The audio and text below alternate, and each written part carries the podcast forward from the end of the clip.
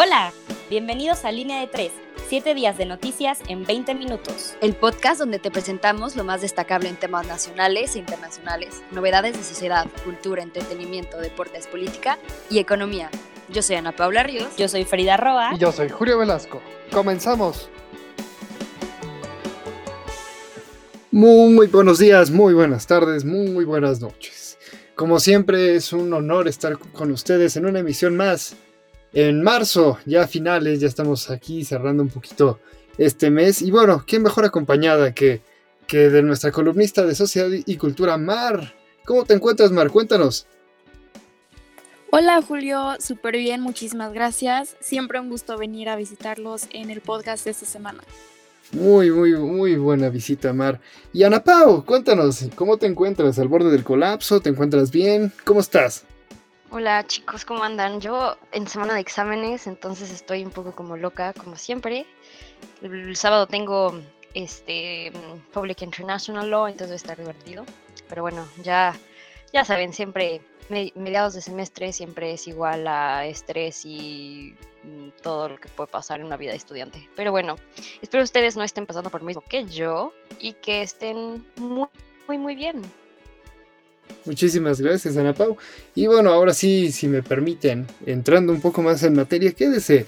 En esta emisión estaremos tocando distintos temas súper interesantes de, debate y de polémica.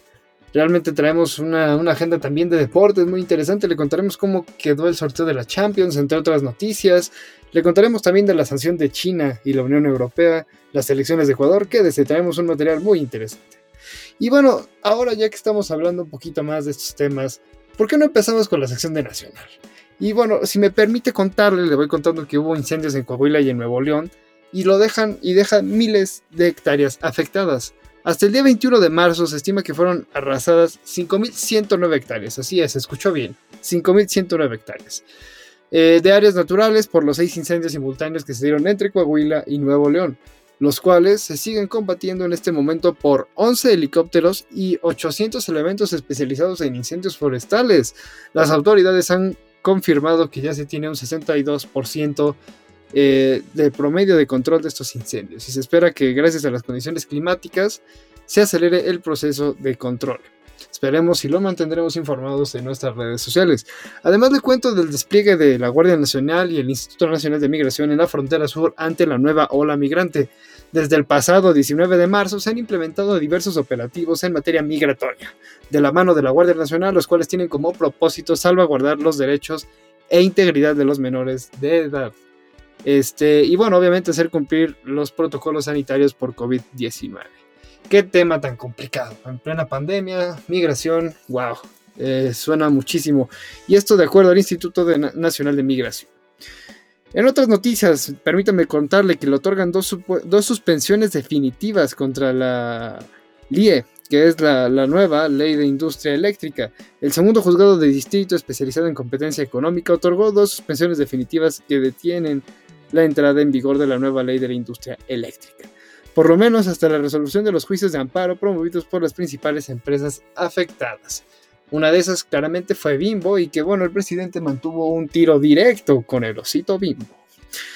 Además le voy contando, el secretario de Hacienda espera 80 millones de vacunados para julio. El titular de Hacienda, Arturo Herrera, declaró que el gobierno estima que la recuperación económica estará estrechamente ligada con la, eh, bueno, con la campaña de vacunación, la cual se espera eh, llegará a 80 millones de vacunados para julio de este año. El secretario respaldó su declaración con el anuncio de que han firmado compras de vacunas suficientes para 168 millones de personas, cifra superior a la población mexicana. Y ya veremos cómo se va desarrollando esto, porque bueno, la verdad es que en algunos casos hemos visto los videos en redes sociales de cómo muchas enfermeras se ponen bastante mal, ni siquiera quieren enseñar qué es lo que están vacunando y eso nos pone a dudar a nosotros qué es lo que nos estarán inyectando. Capaz si nos están inyectando agua destilada y nosotros ni nos enteramos. Y bueno, realmente al final de esta sección me gustaría realmente preguntarles, eh, hablando de este tema de, migración y, la migración en plena pandemia, me acuerdo cuando eh, cerraron Venezuela recientemente, eh, que querían salir, se cerraron las, fronteras en Colombia y cómo se quedaron varados, pero ahora ya parece que estamos regresando a, a lo que era antes de la pandemia, las olas de migrantes.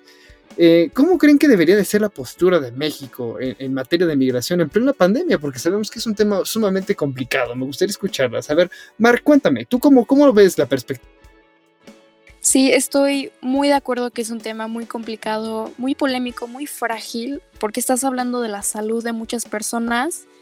Sin embargo, como está el gobierno de México hoy por hoy y su presidente López Obrador, apenas, y es como este, darle más crédito de lo que tiene ahorita, apenas puede con los ciudadanos mexicanos que ya están aquí vacunarlos. Está pidiendo vacunas de otros países, le están faltando, los centros de vacunación tienen muchísimos problemas y si ni siquiera puede con sus propios ciudadanos, estar admitiendo a todos estos migrantes le puede crear un problema aún mayor a un problema que no sabe solucionar.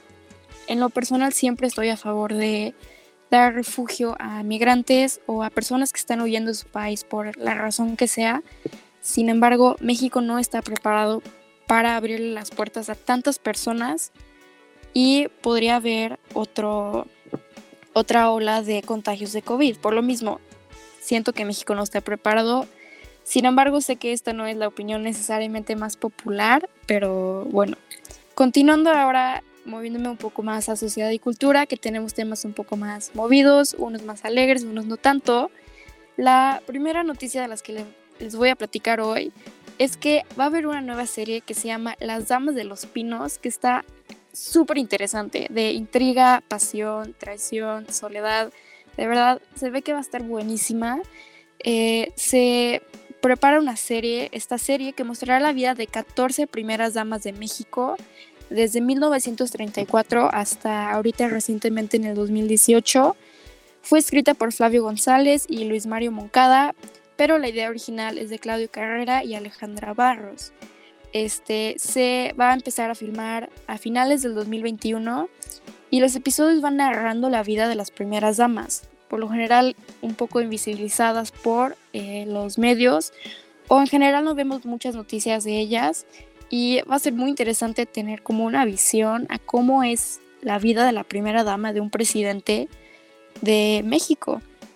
Eh, la segunda noticia de hoy es cómo se va a vivir la Semana Santa en México en pandemia. Se está listando, entre comillas, por un segundo año consecutivo la Semana Santa de forma especial pero además de las vacaciones y las visitas a las playas, la Iglesia Católica se enfrenta también a otra celebración restringida por una posible tercera ola de contagios.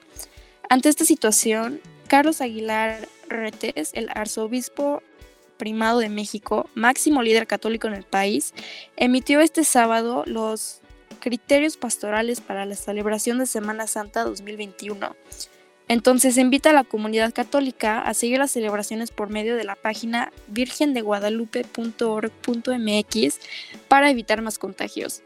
Y tomando en cuenta que México es un país pues, tan católico, esto puede representar una gran ayuda al, a bajar el nivel de contagios. ¿Qué opinas de esto, Julio? Sin duda alguna es algo muy, muy interesante, Mar. Creo que cuando hablamos del tema del catolicismo en México y de cómo se vive esta, esta, esta Semana Santa tan pasional, ya pues es el primer año, ya llevamos encerrados un, añejo aquí y, bueno, parece que esta situación nomás no cambia y seguimos donde estábamos. Y, bueno, con todo y que se puede ir, yo, yo no me quiero imaginar cómo va a estar Acapulco, cómo va a estar Cuernavaca, ya saben, rodeado de, chilangos en todos lados y, eso también va a ser muy, muy interesante ver cómo, cómo se va dando. Entonces, creo que ahí va a ser un punto muy sensible y sobre todo de cara a ver cómo es que nos va con esta supuesta tercera ola. Pero ese es, más que nada mi temor, que realmente recaigamos de forma abrupta en los temas de casos de COVID. Pero bueno, continuamos. Cuéntanos, Mar. Este, sí, claro, y súper de acuerdo contigo. Las playas Cancún, Vallarta, como dijiste Acapulco, ya están todas reservadas y se supone que siguen en semáforos naranjas y amarillos. Pero el hecho que la Iglesia Católica esté dando un paso para cuidar estos contagios es un gran paso para México, ya que la mayoría de los mexicanos pues, son católicos. Y la última noticia de hoy de Sociedad y Cultura es una noticia un poco más triste, y es que Vicente Rojo, un pintor, escultor, diseñador, tipógrafo, quien le dio ideas a diferentes colores, texturas, volúmenes, falleció este 17 de marzo en un hospital de la Ciudad de México por una insuficiencia cardíaca. Ha sido despedido por muchísimos colegas como Arnoldo Kraus, quien iba a trabajar con él próximamente en un libro y la verdad le dolió mucho a la literatura y al arte mexicano. Pero bueno, ahora eh, pasándonos a otro tipo de noticias, vamos a la sección de internacional. Este, ¿qué nos trae? Claro que sí, chicos. Pues bueno, primero les cuento lo que nos trae esta parte del charco, eso quiere decir Europa. Y bueno, les cuento que hay movilizaciones y disturbios en Bristol, Inglaterra, eh, en protesta por la ley que quiere aprobar el gobierno para dar más poder a la policía para detener manifestaciones. Bueno, los manifestantes se han enfrentado a la policía y atacado una comisaría. El gobierno pretende permitir a la policía establecer horarios para las manifestaciones, así como límites de ruido y sancionar la, destrucción claramente de monumentos históricos con penas de cárcel. Escuchó bien, de cárcel. Estas medidas han salido a la luz tras las protestas masivas contra la violencia policial en todo el país que tuvieron lugar durante la semana pasada. Y bueno, hay sanciones muy importantes entre China y la Unión Europea. Y bueno, la Unión Europea sancionará a una entidad y a cuatro individuos chinos acusados de vulnerar los derechos humanos de la minoría étnica igur. Serán las primeras sanciones de este tipo desde 1989, cuando Beijing reprimió las protestas en, Tiananmen. Eh, no sé si un poco de contexto, eh, fue un poco las protestas en el Tiananmen Square. Bueno, yo, yo, yo, estudié esto un poco. Y sí, claro, fue un, un gran, gran problema. Y bueno, la respuesta del gobierno ha sido sancionar a su vez a cuatro entidades y a diez individuos europeos, entre ellos cinco europarlamentarios por dañar gravemente la soberanía y los intereses de China y difundir maliciosamente mentiras y desinformación.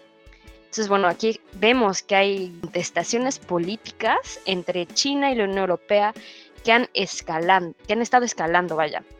Y bueno, ahora pasamos a donde están ustedes chicos de su lado del charco. Y les cuento que hay bueno, vieron elecciones en Ecuador. Con un recuento del 99.51% y 39.790 actas procesadas, Arauz, el candidato progresista, confirma su ventaja con un 32.2% de los votos, mientras que Yacu, 19.8%, y Lazo, con 19.57%, siguen pendientes a la fecha del lunes 22 a las 21.37 eh, de los resultados de la primera vuelta para estar en la segunda. Se han contabilizado un 3% de los votos en blanco y más de un 9% nulos en unas elecciones en las que cada voto cuenta para luchar por una democracia transparente en el país. Bueno, estas son las noticias para, esta sección. Y justamente lo que le está diciendo es que no es la primera vez que un país eh, ah, tiene estas confrontaciones con la Unión Europea. Hemos visto este mismo caso con, eh, con Rusia justamente después de Em, pues el, todo lo que pasó con Navalny y que fue em, ayudado justamente por Alemania.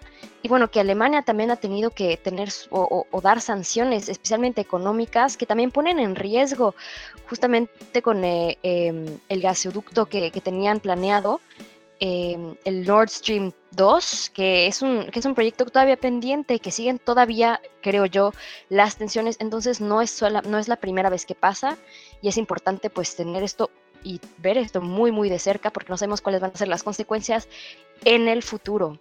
Y, pero bueno chicos, eh, pasamos a un tema un poco más tranquilo, eh, divertido para muchos de nuestros fanáticos de los deportes. Julio, cuéntanos qué nos trae esta sección. Por supuesto, Ana Paula, bueno, qué temas tan interesantes en el panorama geopolítico. La guerra Rusia-Europa, la guerra China-Estados Unidos, pero Ahora hablamos de otro tipo de guerra, pero ahora la guerra deportiva. Y bueno, como siempre les voy a contar un poquito de la Fórmula 1 que está por comenzar y los fanáticos están muy emocionados. Los horarios de este primer fin de semana fueron publicados iniciando la semana. En México podremos ver el sábado a las 9 la ronda de, eh, clasificación y el domingo a la misma hora será la carrera. Eh, además les voy contando, este, ahora tenemos el sorteo de la Champions League, de la UEFA Champions League donde los resultados y los partidos quedarán así. Se jugará el potente Real Madrid versus el Liverpool en un duelo bastante atractivo. Y bueno, el Porto contra el Chelsea se están enfrentando en la otra rama, que es un duelo, la verdad, a mi gusto de flanes. Y bueno, Bayern, Paris Saint Germain, una final, diría yo, adelantada. Y el Manchester City contra Erling Haaland, básicamente. Erling Haaland y otros 10 porque realmente el equipo no le está ayudando, pero bueno, lo que está haciendo este joven de 19, de tan solo 19 años es una cosa maravillosa. Y bueno, pasando al tema de la liga, la liga comenzará su jornada 29 el fin de semana y las cosas siguen siendo muy candentes en la competición. Al Atlético, como le contamos, le tiemblan las piernas y se mantiene con 66 puntos, le el Barcelona con 62 y el tercero va el Real Madrid. El Atlético se medirá en un duelo muy candente entre en Sevilla el fin de semana y apenas fue eliminado en la Champions por el Chelsea.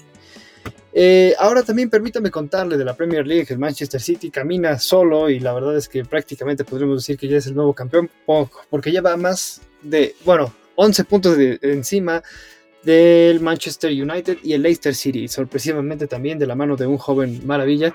Va muy bien en la Premier League. Y sin embargo, este último fin de semana se jugó la Copa de la Liga, la FA Cup. Las semifinales quedarán así. Eh, Leicester versus Southampton y Manchester City contra Chelsea. También yo diría que esa sería la final adelantada. Y ahora en cuanto a la poderosísima Liga MX, regresa hasta el 2 de abril por la fecha FIFA y la tabla está así. Cruz Azul con 30 puntos, esta historia ya la, ya la conocen, ya sabemos cómo van. Y el América le sigue con 28, Santos eh, y Monterrey tiene 21 puntos y Toluca tiene 19 puntos. Por lo mientras, la selección sub-13 consiguió su pase eh, a semifinales en el preolímpico ganando ante las selecciones de República Dominicana y Costa Rica. Todavía le hace falta un juego ante Estados Unidos en fase de grupos, lo cual ese ya sabemos que es clásico de acá de Norteamérica. En la NFL, el draft del 2021 se lleva a cabo de manera presencial, así es, presencial en Cleveland, con un formato de seguridad muy parecido al del Super Bowl. Se tendrá acceso a prospectos y al público. El mariscal del campo de Houston, Texas, acumula 10 demandas por acoso sexual. La liga aún no ha tomado una decisión sobre el futuro del jugador. Este sí es un tema muy caliente que la verdad ya le estaremos dando informes en las próximas semanas. Y bueno, durante 14 semanas de juego los equipos han vivido eh, distintos cambios en el top 3 del ranking, esto en la NBA. Y ahora los Brooklyn Nets se mantienen todavía arriba, le siguen los Milwaukee Bucks y abajo van los Philadelphia Sixers. Los Lakers se han probado también del mapa en esto porque pues, los dos están lesionados, tanto eh, LeBron James como Anthony Davis. Y en el Miami Open, estrellas como Naomi Osaka, eh, Nadia Podoroska y Venus Williams se hacen presentes en el primer torneo de Masters del año. La mexicana Renata eh, logra pasar a las cuales tras vencer a la portuguesa Kuzmova. En la rama varonil brilla la ausencia de Roger Federer, Rafael Nadal, eh, Dominic Thiem y Novak Djokovic. Sin embargo, se encontrarán los favoritos como Zverev, recién campeón del abierto mexicano de tenis, eh, y bueno, otros, algunos que los acompañan, otras estrellas europeas. Esto es todo en la sección de política, de perdón, salud, ya, ya me estoy aquí mareando. Esto es todo en la sección de deportes. Y bueno, si me permiten también hacer un comentario de para los fanáticos del tenis, se vivió una jornada muy interesante en el abierto de tenis. El rompeapuestas es Belf. Eh, y ahora, vámonos, si les parece, la última sección eh, de esta tarde. Ana Paula, por favor, ilumínanos. ¿Qué es lo que nos traes en la rama de política y economía? Y bueno, claro que sí, les cuento que esta semana la sección de política y economía viene muy, muy cargada, así que agárrense. Y bueno, les cuento que el diputado federal Javier Hidalgo anunció a través de su cuenta de Twitter que fue notificado por el presidente nacional de Morena, Mario Delgado, que fue el ganador de la encuesta interna para contender por el distrito 10 federal correspondiente a la alcaldía Miguel Hidalgo. El diputado fue felicitado y apoyado en el mismo medio por el alcalde de la entidad, Víctor Hugo Romo. Se espera que pronto comience su campaña. Y bueno, ahora hablando del tema de migración, regresando un poco Julio a lo que nos contabas, se reunirán Jacobson y Ebrard para atender el tema migratorio. Y justamente Roberto Velasco, director general para la Asamblea del Norte de la Secretaría de Relaciones Exteriores, anunció que el secretario de Relaciones Exteriores, Marcelo Ebrard, se, se, reunirá con la enviada especial de Estados Unidos para la frontera sur y ex embajadora de Estados Unidos en México, Roberta Jacobson, para revisar de manera conjunta el plan de migración de ambos países. Se tiene como objetivo atender la migración ordenada, segura y regular al tiempo en el que se revisarán esfuerzos contra COVID-19 en grupos migrantes. Y bueno, pasamos a un escándalo. El IMCO reporta irregularidades en compras del gobierno por emergencia de COVID. Y bueno, les cuento que el Instituto Mexicano para la Competitividad o IMCO informó este lunes que más de 4 mil millones de pesos utilizados por el gobierno federal para hacer frente a la emergencia de COVID-19 carecen de documentación necesaria para dar seguimiento. Dentro de las compras investigadas, el IMCO señaló la compra de medicamentos a una empresa manufacturera de muebles a un costo de 2.3 veces el valor de mercado. Entonces, bueno, ya seguiremos esta noticia muy de cerca. Y bueno, para acabar con esta sección, es una noticia bastante triste y bastante preocupante, ya que pues cierran un millón de negocios en 2020. Y bueno, el Instituto Nacional de Estadísticas y Geografía, mejor conocido como INEGI, dio a conocer los resultados de su estudio sobre demografía de negocios. Los resultados revelaron que un millón de 4.9 millones de negocios cerraron en 2020, es decir, sobreviven 3.9 millones. Esta, esta pandemia, digo, además de que todos estamos hartos de estar dentro de nuestras casas, pues creo que ha pegado muy, muy duro a la economía del país. No es la primera vez que escuchamos este tipo de noticias eh, y esperemos que pronto, pronto las cosas mejoren para poder empezar a trabajar en todas las consecuencias negativas que ha traído esta pandemia. Y bueno, Julio, ¿tú, tú qué tienes que decir al respecto? Me, me impresiona mucho, o bueno, me interesa mucho eh, el, em, pues la relación que puede hacer entre esta última noticia sobre pues la ex embajadora de Estados Unidos en México, Roberta Jacobson, que va a venir a hablar pues con Marcelo Ebrard para pues hablar de migración justamente lo que nos habías contado un poco al principio de, la emisión. ¿Qué nos tienes que decir al respecto? Sí, por supuesto, mira, Ana Pau, yo realmente, este, sin duda alguna, lo que, lo que veo en el aspecto y en el panorama que se, que se perfila de, la migración es que estamos regresando a, a, los jalones que habían antes de la pandemia, de, aspectos migratorios, donde Estados Unidos nos quiere ser manita de puerco a nosotros para que nosotros eh, cediéramos en cerrar las fronteras.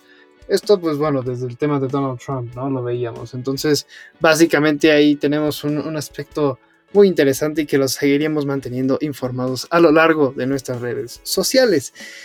Y bueno, todo lo bueno tiene que terminar, compañeras. Este, Ana Paula Mar, muchísimas gracias. Este, al auditorio, sobre todo, que nos está escuchando. Hemos llegado a una emisión más. Y, poco a poco, gracias por seguir creciendo este, este gran equipo, esta, este, este podcast.